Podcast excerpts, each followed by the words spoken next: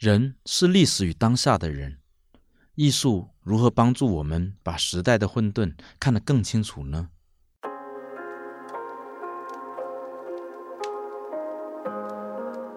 欢迎收听《冷眼热心前卫有言》，前卫文化如何面对社会历史？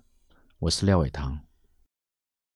这一季的廖伟棠书评，我将会探讨十本书，和听众朋友分享。前卫文化如何面对社会历史？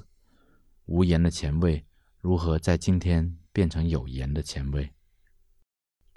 回顾一百多年前，所谓的前卫艺术、前卫文学与文化开始进入市民社会，给予公众的大体印象是身处象牙塔，高高在上，超然于现实世界的。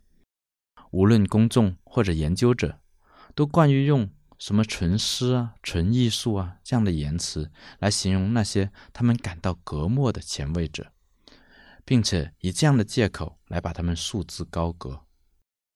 直到近年，我们才渐渐发现，这也许是个误会。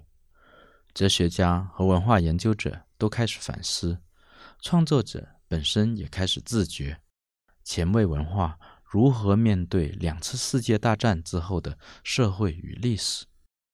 他是被动承受创伤的人，还是可以主动提出某种政治闹剧以外的新继续的人呢？法国著名的哲学家雅克·朗斯耶，他对被誉为纯诗代表的法国诗人马拉美的反思很有代表性。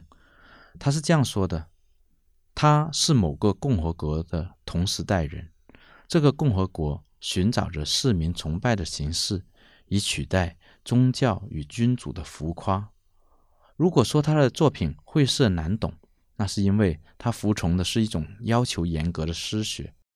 这诗学本身回应了一种独特的意识，后者关乎某种历史时期的复杂性，关乎诗歌应该在此时期扮演的角色。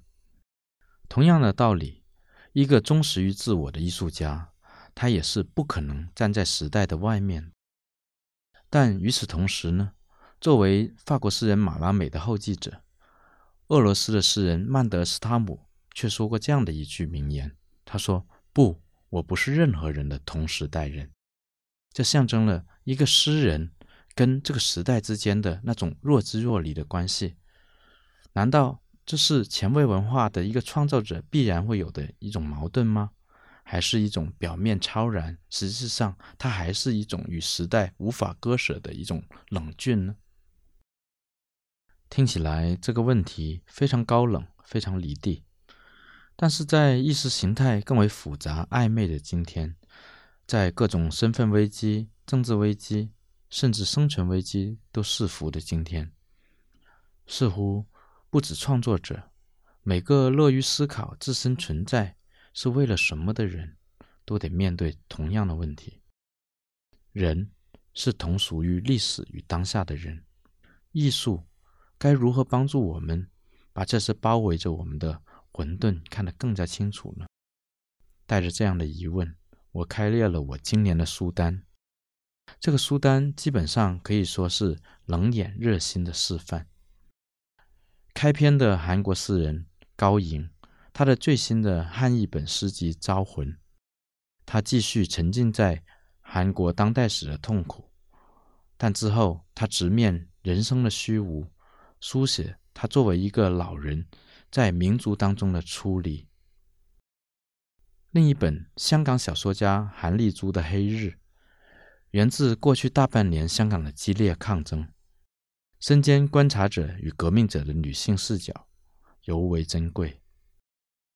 他以书写考验着我们所谓的例外状态中我们的人性的守恒。中上见次的《日轮之翼》。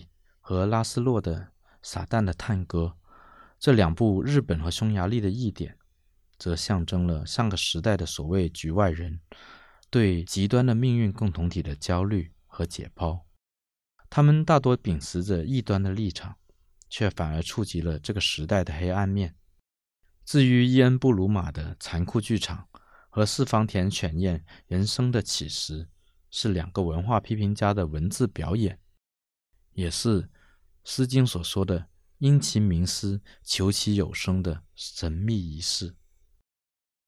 赤濑村元平的千利休无言的前卫，和曾古和子植田正治的写真世界女儿眼中的摄影家人生，则可谓前卫的不动声色。它里面是一种高贵的沉默，包含了幽默感，也包含了对乱世的重新定义。慢慢，我们就会明悟，所谓无言的前卫，如何在今天变成有言、有话可说的前卫。适合今年重读的大友克洋的著名的漫画长卷《阿基拉》，和邱康健的本色诗作《亡妻》、《一塞》和《杂念》。其实呢，二零二零年阿基拉所预言的东京奥运停办，这个世界的停摆都还没有发生，但我们身边的毒物越来越浓，非淋漓尽致地投身在这个废墟的养成之中，我们方可摘除掉时代的肿瘤。于是，漫画和诗依然成为最感官性的手术刀。在这十本书背后，则有哲学家阿冈本、朗斯耶。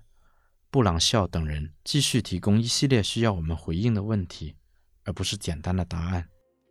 我作为大家的领读者，仍然试图跟他们、跟你们成为同时代的人。接下来的廖伟棠书评，冷眼热心、前卫有言节目，我将要谈韩国诗人高迎的诗集《招魂》。我们来品味这位韩国诗人的晚期风格的诗意和诗境，欢迎继续收听。